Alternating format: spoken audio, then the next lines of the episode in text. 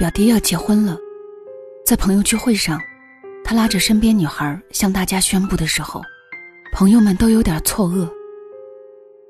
眼前这个女孩长相普通，身材矮小，更谈不上有气质，与高大帅气逼人的表弟站在一起，怎么看怎么不搭。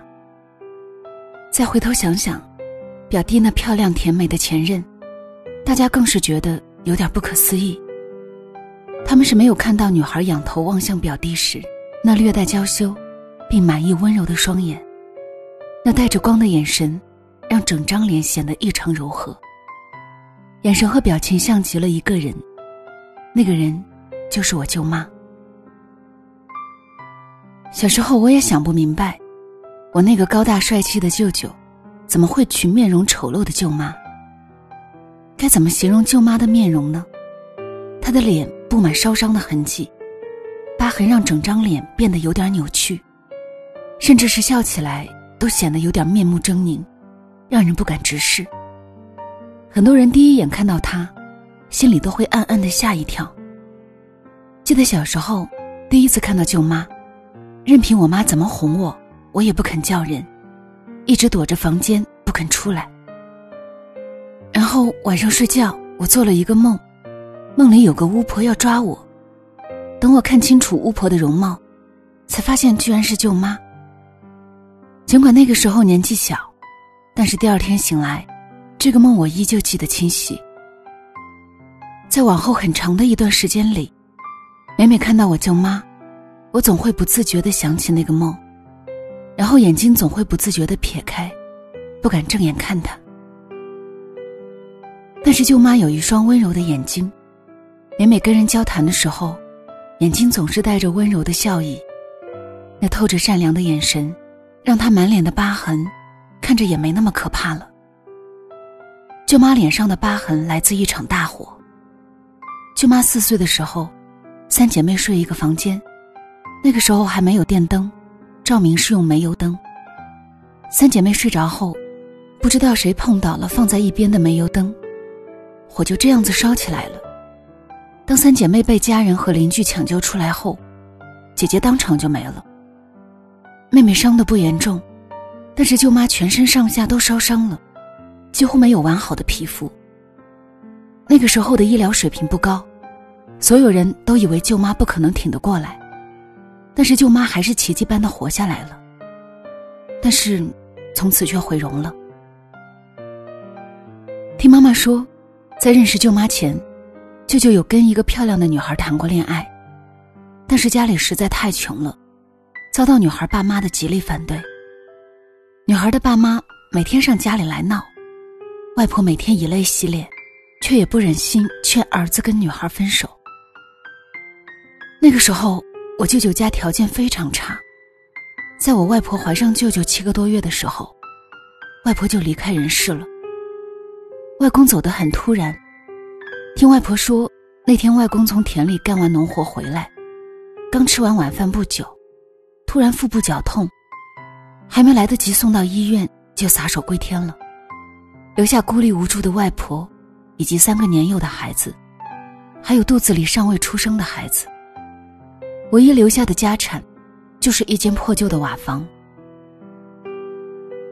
我到现在都无法想象，当年柔弱的外婆。是怎么独立把四个年幼的孩子拉扯大的？舅舅跟他相爱的女孩分手后，消沉了很久，扬言再也不谈感情了。但是家人怎么可能同意？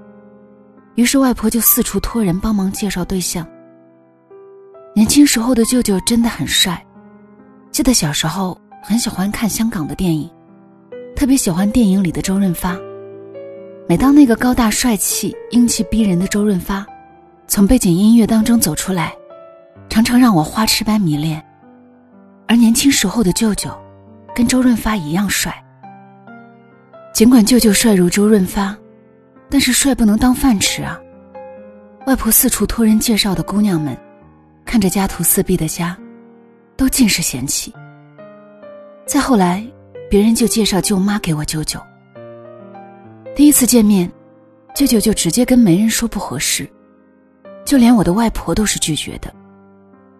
外婆甚至很气的跟媒人说：“尽管家穷，但也不至于去委屈自己，娶一个相貌实在不讨喜的姑娘。”但是那次见面后，舅妈就喜欢舅舅了，一见钟情。她放下女孩子的矜持，一有空就来家里帮忙干农活，手脚麻利，待人热情善良。外婆本来排斥的心，也就慢慢接纳了他。开始劝说起舅舅来。这时，舅舅却跟他心爱的女孩私奔了。私奔在那个年代而言，可以说是个轰动事件，一时流言蜚语四起，成为邻里闲人茶余饭后的八卦。女孩的家人也找到了我外婆家，闹了起来，说是我舅舅拐走了他们女儿。一气之下，外婆病倒了。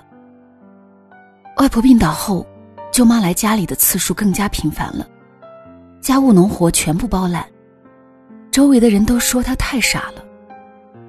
后来孝顺的舅舅终究还是回家了，从此与女孩断了关系。也许是被舅妈感动，又或许是对现实的妥协，舅舅还是选择跟舅妈在一起。两人没有任何仪式，只是去民政局扯了个证。就一起过日子了。很多人又反过来同情我舅妈，认为我舅舅的心不在这里，肯定不会善待她。包括我外婆和我妈妈，也总觉得亏欠我舅妈，常常对舅妈说：“有什么委屈就尽管跟他们说。”但是我舅也是个有情有义的人，他懂得舅妈的好。婚后，他对舅妈体贴照顾，两人相敬如宾。虽然看不出有多恩爱，但是任何事情都是有商有量的。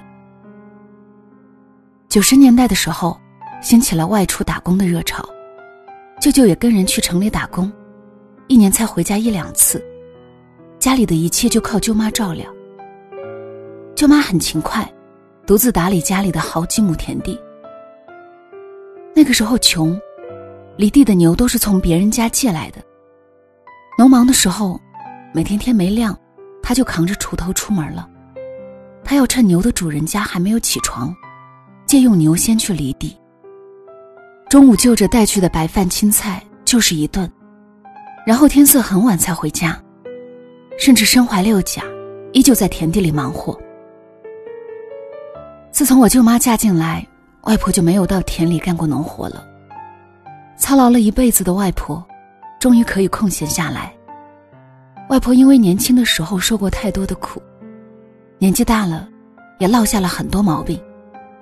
舅妈照顾我外婆也尽心尽力的，没有任何怨言。在我舅妈刚刚怀上小表妹的时候，那时候计划生育抓得非常严格。一天晚上，一群人闯进家里，要把舅妈带走。外婆拼命的拉着舅妈，在拉扯中，外婆在楼梯上摔了下来。看着外婆摔倒，一向温和的舅妈瞬间怒了，她像疯了一样甩开抓着她的两个人，并且怒骂那群人：“今天谁敢把她带走，她就跟谁拼命。”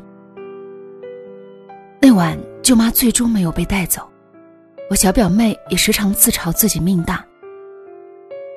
在舅舅和舅妈的努力下，日子终于有所好转了，也从外公留下来的破烂瓦房。搬到旁边新盖起的两层楼的房子里。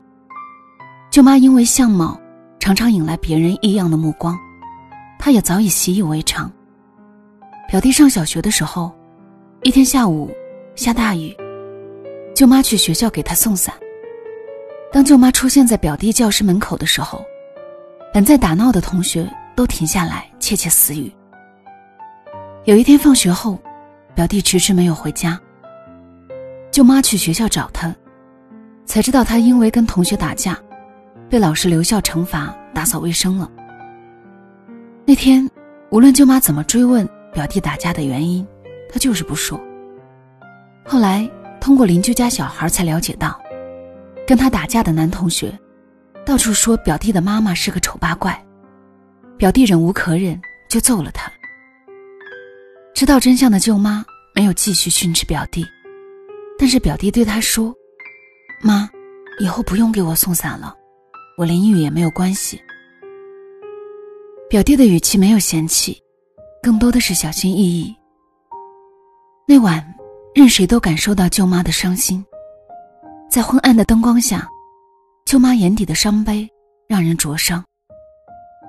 世俗的目光审判她，她早已经习惯，但是他却难以抚慰，因此带给自己儿女自尊的伤害。从此以后，舅妈再也没有出现过表弟表妹的学校。开学报道、家长会，都是外婆去的。表弟的大学新生报道，是我陪同表弟去的。舅舅工作忙走不开，舅妈老早就拜托了我。同宿舍的舍友全部都是一大家子人陪着来的。其中一个舍友妈妈看着我俩手忙脚乱的整理床铺，就问他说：“你妈妈没一起来吗？”表弟沉默不说话。我似乎觉察到什么，代替他回答：“我舅妈要在家里照顾我外婆，走不开。”再后来，表弟拍毕业照的时候，也是我代表去的。舅妈叮咛我帮他订了一大束花送给表弟，并向邻居借来一部单反相机，要我帮表弟多拍相片。那天，表弟抱着花，并没有将要毕业的喜悦。他看着周围同学一大家子。围着拍照的热闹情景，有点伤感的问我：“姐，我是不是很混蛋？”我明白他指的是什么。看着表情落寞、略带感伤的表弟，我心里一酸，一时也不知道怎么安慰他。前年五一，表弟说要带相恋多年的女友回家，舅妈非常紧张，在女孩来之前。把家里里里外外都收拾了一遍，并准备了很多东西，吃的用的，生怕怠慢女孩。但是表弟从家里回来后不久，就跟女孩分手了，说是性格不合。舅妈很伤心，偷偷问我，是不是女孩嫌弃家穷，或者被她的模样吓到了？我连忙说，哪会啊，能够遇到舅妈那么好的婆婆，才是前世修来的福。